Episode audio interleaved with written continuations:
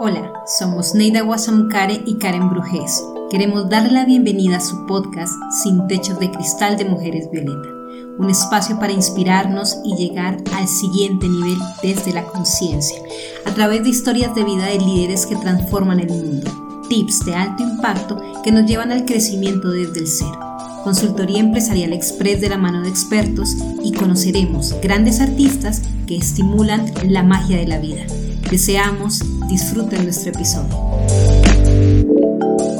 Neida, ¿qué tal nuestra segundo, nuestra segunda invitada? Wow, sorpresa tras, tras sorpresa, agradable, importante. Así es, bueno, pues estamos ya en nuestro tercer segmento de Sin Techos de Cristal de Mujeres Violeta. Este es nuestro programa número 12, es decir, nació y creció en Bogotá donde en Colombia, donde el caos de la urbe y su etnia multicultural le da raíces a su poesía, al amor por la fotografía, al cine y a su diálogo interno musical. Él considera su fotografía como una pequeña máquina del tiempo. Hace lo mejor para capturar la hermosa simplicidad de su entorno mientras juega a ser antropólogo cultural, empírico y periodista. El cine ha sido el conducto perfecto para que canalice todas sus pasiones, la narrativa, la composición visual y el impacto del sonido en las historias. La música es lo que le alimenta el alma y le da vida al gigante poético interno. Espera pronto poder dar a conocer el trabajo musical que ha venido desarrollando en los últimos años. Después de graduarse de la Escuela de Cine de la Universidad Estatal de California de North, Northridge, perdón, allí como lo leí, en el año 2015, ha centrado su carrera en producir, dirigir, escribir, editar y mezclar sonido en proyectos a gran escala, a gran y pequeña escala, con el objetivo de convertirse en miembro indispensable para la comunidad cineasta y documentarista latinoamericana, cinematográfica y fotográfica a nivel mundial. En el momento se encuentra en La Boquilla, esto es Cartagena, trabajando en un documental que intenta darle honor a la nostalgia que carga la comunidad, haciendo uso a un contenido fotográfico que llevan recolectando durante 16 años con el fin de hacer el buen uso, a su uso de la memoria y aumentar el valor de pertenencia a su identidad y también aprovechar y exponer ciertos temas de ámbito social y económico que afectan en este momento a la comunidad boquillera. Bienvenido Camilo, ¿cómo estás? Hola, hola, ¿me escuchan? Perfecto. claro, tres ah, bueno. Hola, buenas tardes, ¿cómo están? Gracias por la invitación, Karen. Hola, Linda, ¿cómo estás? Muy bien, ¿y tú? ¿Cómo estás? ¿Cómo te sientes? Bien, aquí fresquito, está haciendo calor rico, pero chévere, que tranquila por acá. Cuéntanos, Camilo, un poco más acerca de ti, de cómo te conectaste con el arte, con la manera, o sea, como, como el arte como tu, como tu motor de vida. Bueno, hay un chiste, un chiste en la familia que yo lloré hasta los dos años después de los dos años dejé de llorar, yo le decía a mi mamá, eh, no madre, es que yo no estaba llorando, estaba ahora cantando, eh, pero pues todavía, como todavía no sabía hablar, entonces lloraba. Eh, no, al arte creo que ha sido algo que siempre ha sido parte como de la cotidianidad, de, hay un desarrollo como biológico que me hace tener cierta aptitud para los sonidos, para el audio, para eh, la música. Entonces, mi, primer, primer desarrollo musical empieza como en segundo de primaria, como mi primer instrumento. En cuarto de primaria estoy tocando guitarra, flauta, empiezo a tocar otros instrumentos para el bachillerato eh, y empiezo a cantar noveno, noveno. Entonces, yo era el que típico mechudo que andaba con su guitarra cantando por todos lados pero es algo también como a tradición de la música a la cual fui expuesto durante toda mi infancia por medio de mis padres. Eh, es como que me, me, despertó el arte por la misma. Cuando, cuando te, a mí me gusta que dices que, eh, que cantaste a partir de los dos años, eh, dejaste de llorar porque estabas cantando. ¿Qué, ¿Qué, fue lo primero que comenzaste a hacer frente al arte? O sea, cuando arrancaste, porque además tienes una experiencia muy interesante desde, desde la parte visual, pero también desde lo que es la auditiva. Eh, ¿por qué, como que fue lo primero en lo cual tú eh, te conectaste la música, pero qué tipo de música, o sea, ¿cómo fue? Yo empecé con la música andina y fue algo muy, muy chistoso porque estábamos con mis papás una vez por allá en Medellín, en La Estrella, nos fuimos en Medellín un tiempo, eh, nos invitaron a La Estrella, no recuerdo si es un barrio, es un, un, eh, un pueblo ahí en Antioquia, eh, y unos amigos de mi papá llevaron un, grupo de música andina. Yo tendría unos ocho años, estaba como en tercero de primaria, segundo, tercero de primaria. Y recuerdo, eh, ahí fue primero donde desperté el amor como tan profundo. Por eso digo, la exposición que mis padres me dieron a la música es lo que más estoy agradeciendo toda la vida. Eh, y estando allá veo un grupo de música andina y yo me enamoro de los instrumentos, me enamoro de la percusión.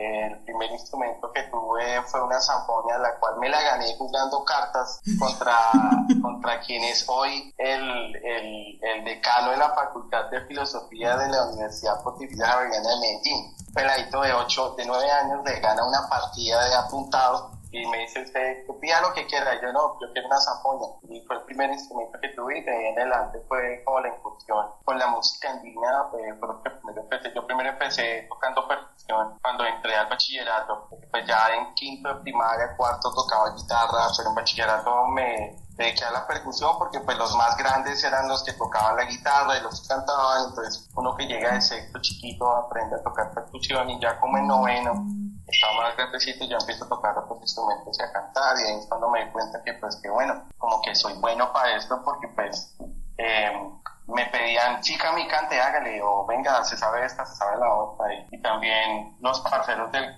barrio, eh, siempre, eh, siempre como estuve, estuve siempre rodeado de gente que tenía ese amor por la música, por sentémonos a tocar guitarra hasta las 3, 5 de la mañana en la plazoleta del apartamento donde vivíamos, eh, porque es, o sea, eso era lo que nos, nos llamaba. Y de ahí viene todo eso del entorno, de lo que la gente, a lo que fui expuesto de chiquito en la Ahora cuéntame una cosa, en ese transitar entre gente que, que, te, que le gustaba la música, ¿no tuviste algunos tropiezos de gente que te dijera, oye, de eso no puedes vivir, eh, dedícate a otra cosa, o, o, o, por el contrario, siempre conseguiste gente que te dijo, oye, qué bien lo haces, sigue adelante, eh, ese es tu futuro, etcétera. Bueno, lo que pasa es que eh, yo digo que cuando uno ve a un artista o cuando uno ve a alguien que tiene cierta aptitud, eh, la envidia siempre va a prevalecer, siempre va a haber alguien que va a decir, no, mano, eso no se dedique.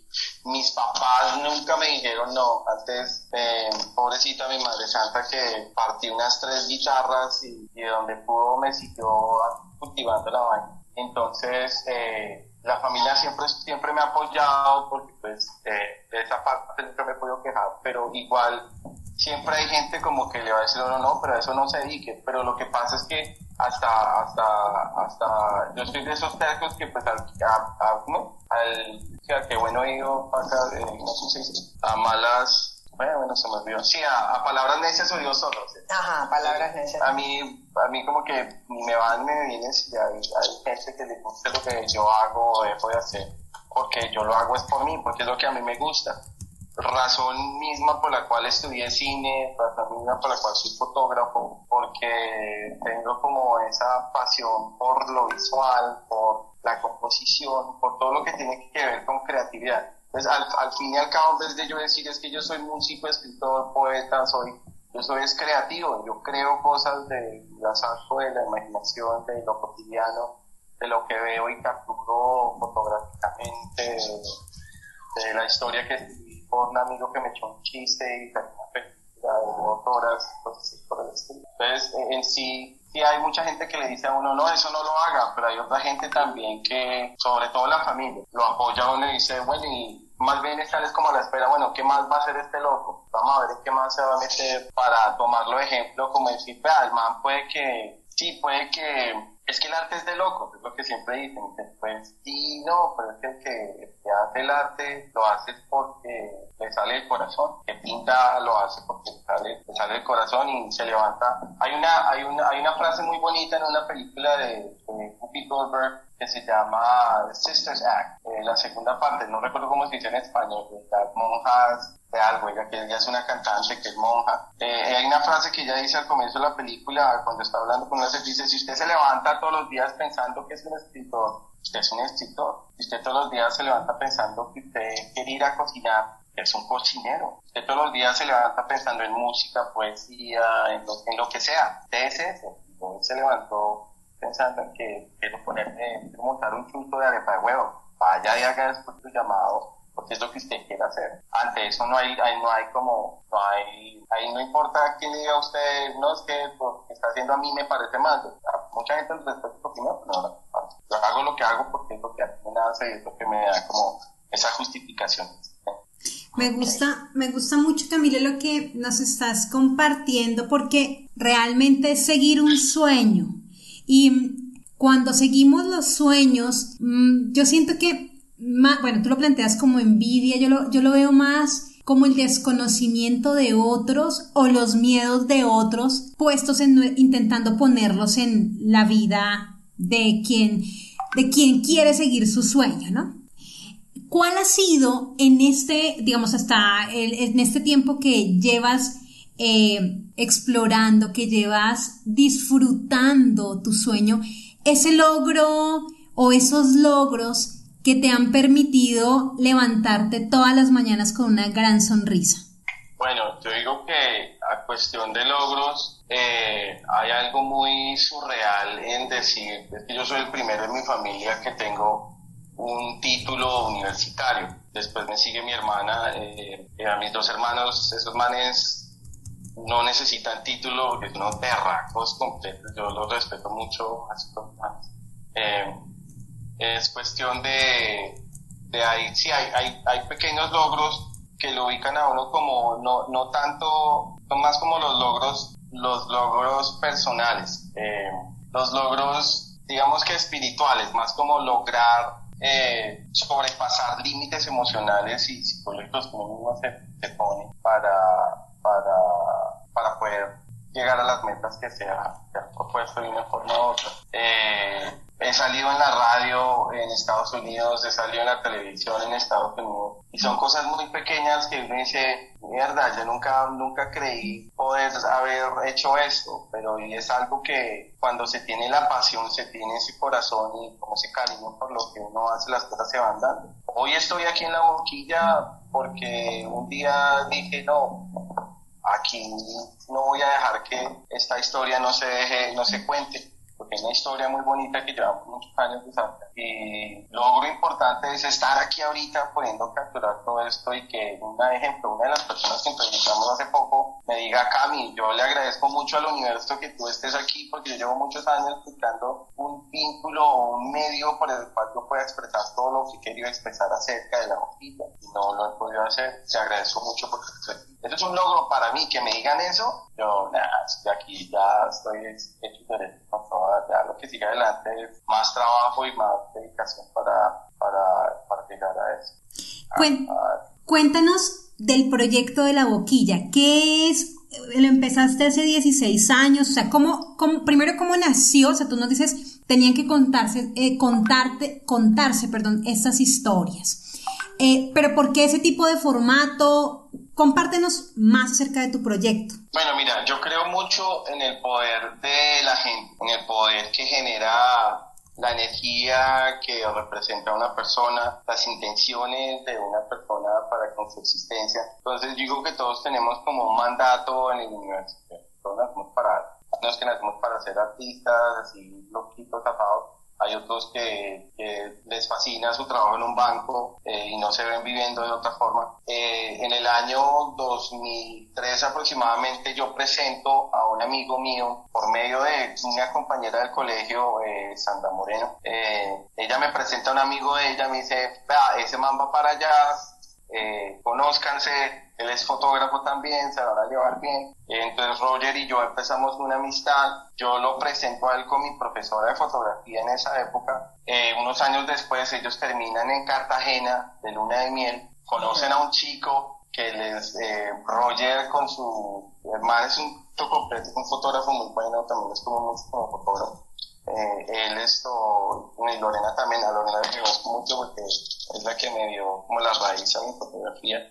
Ellos, eh, el, man, el man le pide el favor a muchachos de venga, llévenos a los manglares, queremos hacer un tour de los manglares y llegan aquí a la boquilla, eh, conocen a un poco de gente estupenda y se les viene la idea de dejar cámaras fotográficas desechables dentro de la comunidad, porque es que hay un, un rollo como fotógrafo que es la responsabilidad de la imagen, de qué, qué imagen, o sea, qué identidad estoy yo demostrando dentro de una imagen o qué historia estoy contando dentro de una imagen. Entonces es la responsabilidad del fotógrafo de, no de tomar fotos de acuerdo como al, al, a la intención o al conocimiento del mismo fotógrafo o a su propia interpretación de lo que es la realidad es totalmente distinta porque para mí algo que es pictórico puede ser algo que es totalmente o puede que sea ofensivo o puede que sea normal para la comunidad como tal. Entonces la idea de ellos fue entregarle las cámaras a la comunidad para que ellos mismos desde adentro, sin tener ninguna experiencia alguna, eh, tomaran fotos que los representaran a ellos visualmente. Entonces, se hace un trabajo fotográfico, se escogen cinco personas, cinco o seis personas, de las cuales cada uno eh, toma sus fotografías y ellos como fotógrafos, Roger y Lorena, le toman fotografías a cada uno de ellos.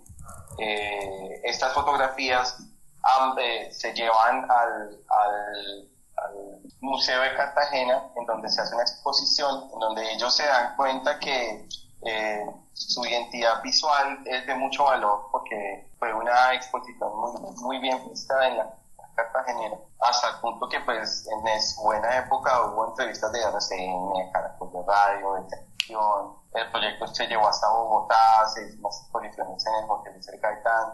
Eh, una anécdota muy bonita, muy interesante del proyecto es que mientras están haciendo la entrevista, la exposición en la, de la boquilla, porque el título era La boquilla, en el Hotel de Gaitán, uno de los líderes comunitarios, eh, uno de los chicos con los que estamos trabajando ahorita, el, este, el estaba en Bogotá ese día y pasó, entró a la, a la, a la exposición y dijo, mierda, esta es la gente que vive en mi cuadra. O sea, y hay una, un nivel de identidad brutalísimo que se revela acerca, o sea, que viene eh, acogido a eso. Entonces, después de eso, el proyecto se lleva a Estados Unidos y eh, se hace una exposición allá, después que tuve que también a entonces, cada cinco años se decidió que cada cinco años iba a hacer un seguimiento fotográfico.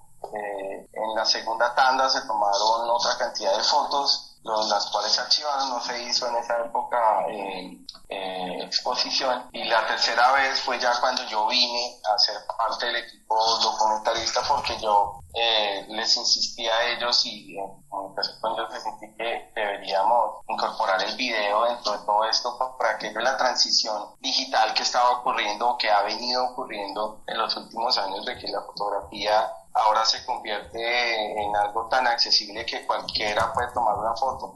Eh, eh, me, me, recuerda de un caso de hace poco de que le dieron un, una cámara a un chimpancé y el chimpancé tomó la foto subieron la foto a las redes y hay una demanda que porque eh, por derechos de autor, porque es el que tomó la foto fue el chimpancé, no el man que era el dueño del fotógrafo. Entonces, son cosas, muy, muy, y es, eh, lo puede buscar, es cuento súper largo, súper importante. Entonces, eh, la idea era hacer como una transición entre la fotografía y capturar la parte de video de estas personas. Entonces, el año pasado, a cuestión de COVID, nosotros íbamos a venir en el mes de marzo, a finales de marzo, comienzos de abril, pero no se pudo porque cayó COVID. Eh, y en cierto momento se iba a desistir del proyecto. No, ya, ya, no hay, ya no hay justificación de hacerlo porque es que todos tenemos cámara, todos tenemos un... Yo dentro del como el, el, amor por saber que el valor de la identidad, sobre todo identidad pertenencia cultural para aquellos que estoy en otro país, sé que pesa decir es que yo soy colombiano y esta es mi tierra, esto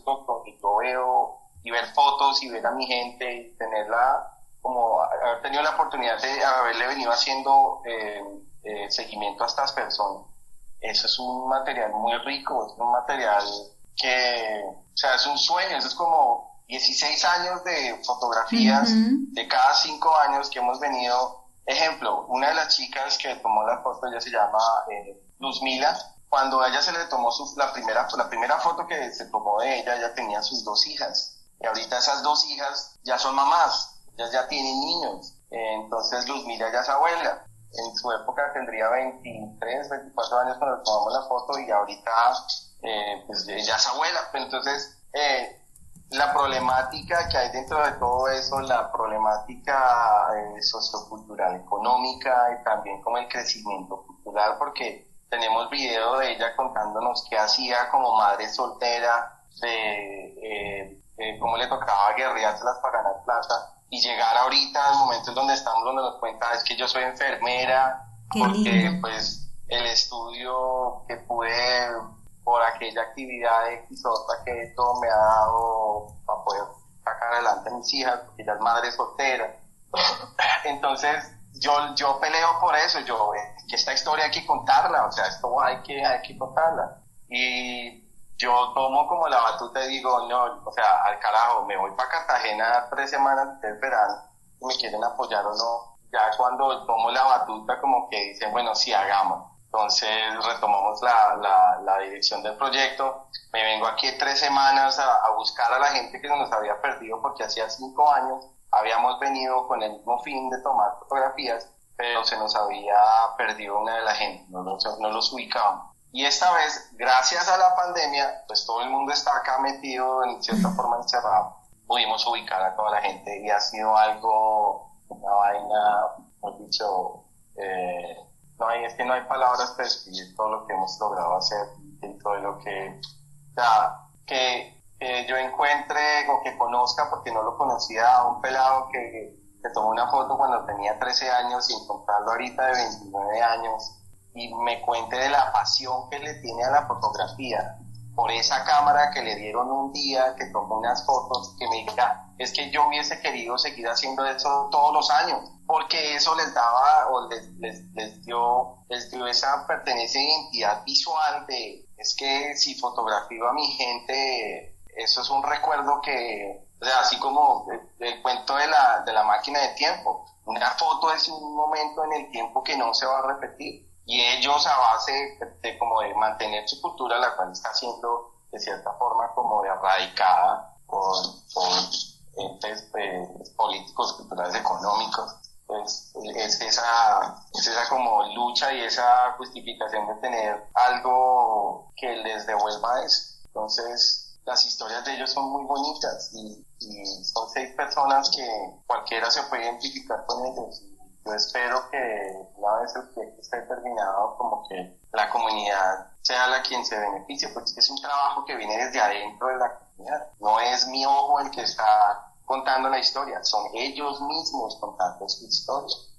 Sí, yo, quería, Camilo, eh, decirte que, que me has emocionado con ese, ese relato que has hecho del trabajo, porque realmente, eh, como digamos, el, el poder devolverle a una comunidad su historia a través de imágenes, pienso que es una cosa extraordinariamente útil, maravillosa, estimulante, este, eh, te da una conciencia que, de otra forma pues no, a lo mejor no la, no la tendrías o la tendrías a lo mejor en algunas personas, pero en otras no. Entonces, esa, e, ese, ese nivel de conciencia, ese toque de conciencia de ese trabajo que ustedes empezaron solamente pensando en, bueno, vamos a buscar una, a que esta gente retrate su propia realidad, ¿no? Este, y que lo hayan de alguna forma continuado durante 16 años, que no hayan perdido ese contacto y que tú hayas tomado la decisión de decir, bueno, eso va y lo voy a hacer, y que todos los demás te hayan apoyado, pues mira, o sea, realmente chapo, como diría un francés, ¿no? Este, yo, yo creo que, que eso vale la pena darle muchísima ah, promoción y vale la pena después que eh, Colombia y las comunidades colombianas puedan conocer algo como eso, después sacarlo al, al exterior para que muchos países puedan vivir eso, porque verlo y vivirlo, porque, bueno, creo que, que, da un, ¿cómo digamos, un punto de impulso y de conciencia a la gente, ¿no? Solo con ver personas, con ver incluso espacios geográficos, o sea, sitios, eh, infraestructura en un momento determinado y decir, wow, mira, durante estos 16 años, estos 20 años o lo que sea, este, lo que ha pasado por estas calles, ¿no? Lo que el, el, el, común denominador dentro de las entrevistas que hemos hecho es la nostalgia que hay por, el, por lo como era la boquilla, por cómo eran las cosas antes, por cómo la gente vivía tan tranquila aquí antes, por cómo era todo antes de construyeran el anillo vial, de que como los pescadores salían al patio de su casa, botaban la tarraya y pescaban para toda la noche, para toda la semana. Son cosas que, que no es solo no es solo una historia para, para que recuerden de dónde vienen, sino es una historia para que se vea como la injusticia para con las minorías del país y para como el favoritismo que hay contra la empresa que tiene todo el billete del mundo que quiere adueñarse de unas tierras que son la ley 70 de 1993 los, los, los, los otorga a ellos como, como descendientes afrocolombianos y los apropia de su tierra. Pero ahora en este momento hay un dilema muy brutal que para simplemente eh, favorecer el ámbito económico colombiano de querer parecernos a, los países eh, europeos o ingleses, de, sí, Estados Unidos, de que, eh, que, las playas son privadas y las playas, como carajo tiene que ser una playa privada? Nunca, nunca me ubicaba en eso. Pero entonces es esa historia, porque pues si yo me identifico con la pelada que es mamá soltera, que ha sacado adelante a sus dos hijas, dentro de su propio entorno económico y social tan jodido que está allá. Entonces, ¿quién más va a decir, pero venga, ¿qué te está haciendo a esto? ¿Cuántas voces iremos a levantar a causa de esto? ¿Cuánta gente irá a decir, bueno, ¿qué hay que hacer? ¿Quiénes son los que están jodiendo a la gente? Porque es que como documentalista hay, hay una, hay una, una que, como un deber de tener la imparcialidad a la injusticia y demostrar a ambos bandos que bueno, sí, es que estos manes tienen toda la plata del mundo y quieren montar una vaina súper ecológica, pero lo que no se han dado cuenta es que están afectando una comunidad que lleva 200 años aquí plantada. Sí. esas son las historias que hay que contar. Ajá, eh, eso, eso es muy importante, yo creo que la denuncia es muy importante. Y tan importante como la denuncia es que la gente al verse, al ver eso, se le abra un camino de organización y de, y de, y de digamos, de, caminos creativos y de organización para eh, retomar ese camino y hacerlo mejor aún de lo que fue, ¿no? Este, mm, eso me, me, me, me, encanta. Bueno, muchísimas gracias de mi parte por ese planteamiento que uno pues lo puede ignorar totalmente. Yo que estoy aquí en Europa y no, no tengo idea ahorita, soy venezolana, pero no tengo idea de, de una, una realidad como la que tú me estás planteando, no la realidad, pues la realidad la, las conozco de una forma u otra, pero sí de un trabajo como ese y todo lo que, la riqueza que puede originar. Y, y no solo la riqueza, no solo en este lado, sino que si uno se pone a ver en la cultura colombiana, muchas, muchas minorías han sido víctimas de eso mismo, de que es que la, la modernización del, querer que todo sea, así como dicen, playa, brisa y mar, de que los que tienen puedan venirse aquí de vacaciones, pero los que viven aquí no son como tomados muy en cuenta.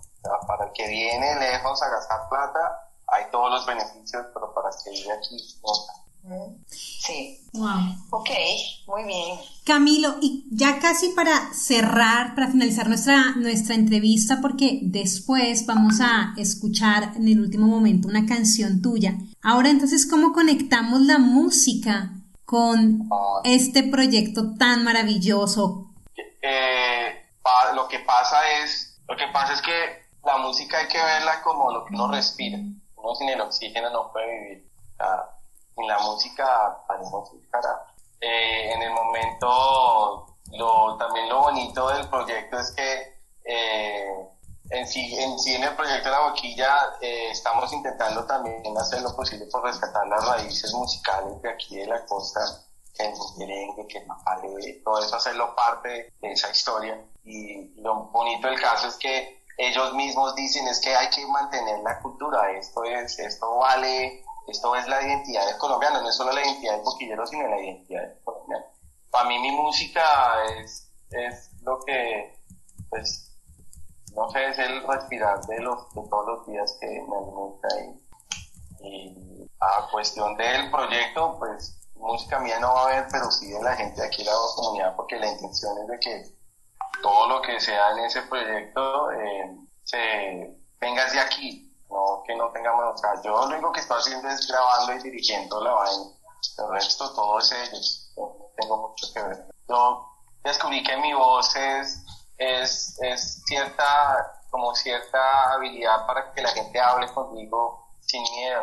Yo, así como sin miedo al éxito, pero sí, como que la gente me habla a mí y me cuenta las historias que puede que no le quieran contar a nadie porque cierto nivel de paz y tranquilidad en lo que estoy haciendo, no estoy, no le estoy quitando nada a nadie, eso en el ámbito de, mi música, mi música es otro cuento. Eh, toda la vida he sido músico y eso se carga. Alguien me pregunta, pero venga, yo el año pasado, a cuestión de la pandemia, empecé a hacer eh, live streams por Facebook y por eh, Twitch, hasta por Instagram. Y los hacía dos veces a la semana, pues, cantando puro rockcito, también. Y se crea como esa comunidad y ese amor de toda la gente, eh, en todo el planeta, o pues la gente que me sigue por todos lados, todo ven aquí en Colombia. Pues, yo soy colombiano, puede que hable inglés y puede que viva en Estados Unidos, pero a Chile como la de Cacueo, el sancochito santanderiano, ya, ya.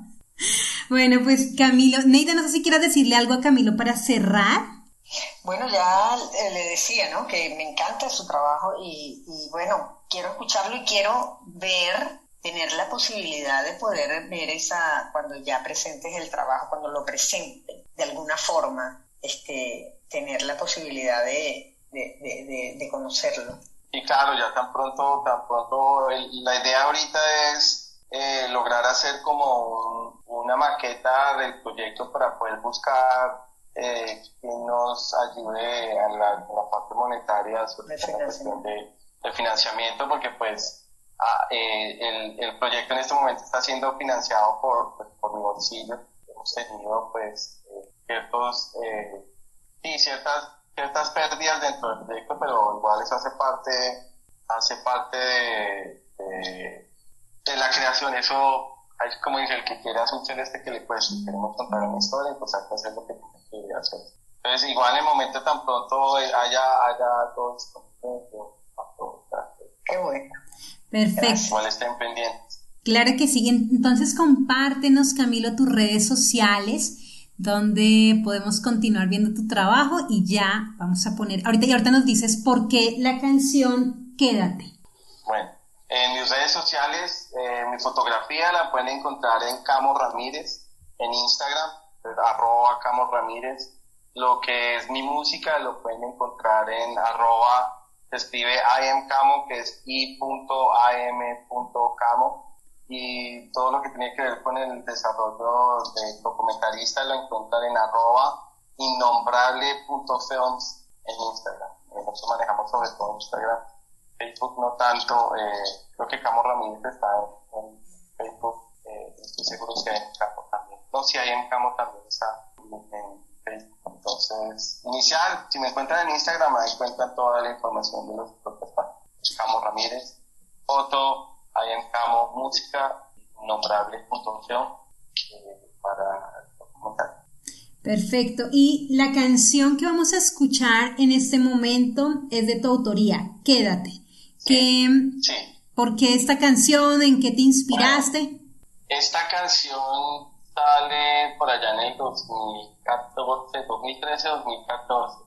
Eh, y nace de una idea de, de, qué le diría yo a una persona, a mi, mi otra, como a mi pareja o a alguien a la que, por la que tenga cierta pasión, eh, se fuera y ella se quisiera ir, yo como le digo, venga, no te vayas, ¿a dónde va? Como que ese que esto te pone bueno. Entonces la canción no, no hubiese sido tan, como tan romántica si le pongo que ese que esto se pone bueno.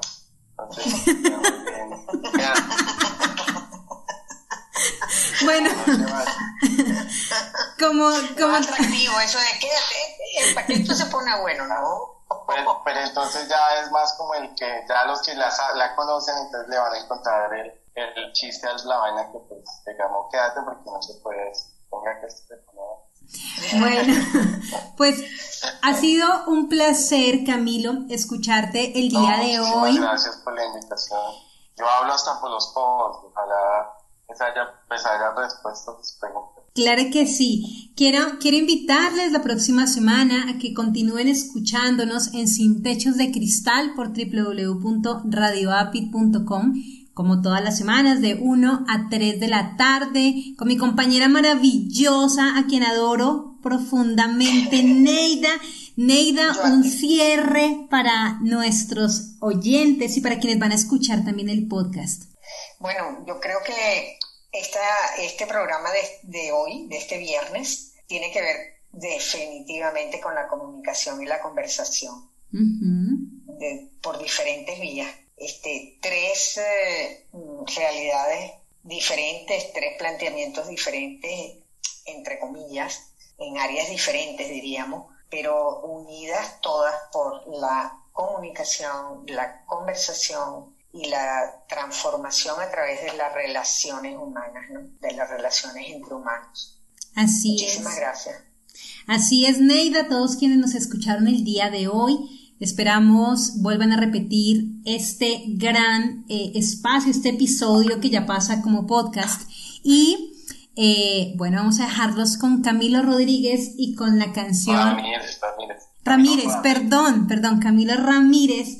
Me ha pasado la semana hace como 15 días también, lo siento. Camilo Ramírez eh, en Quédate. Así que aquí, para que lo disfruten, vamos a ponerla completa la canción.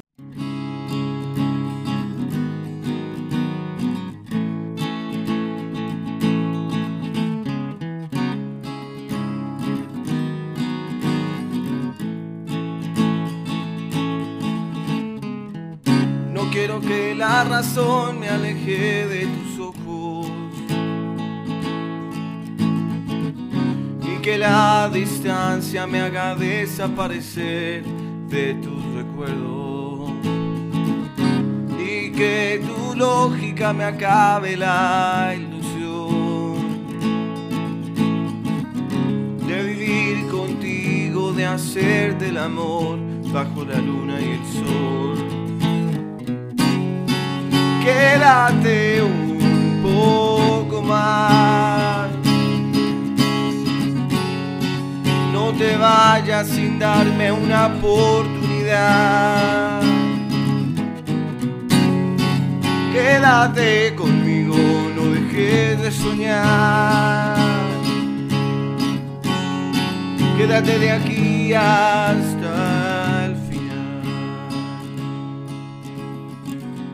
No quiero que la soledad se me convierta en excusa.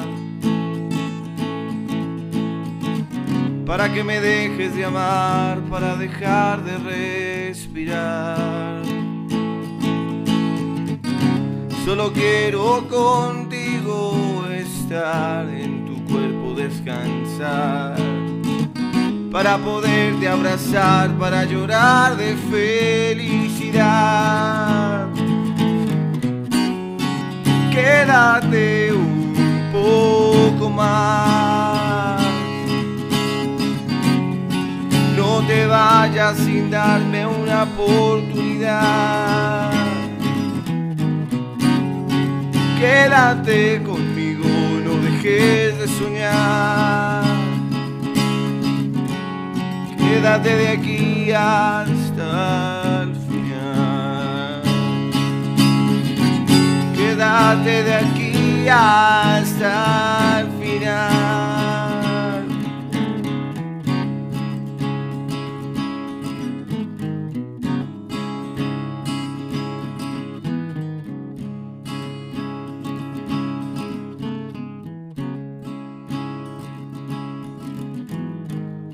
Recuerda dejarnos tus comentarios en nuestras redes y visitar nuestra página www.mujeres-almediovioleta.com.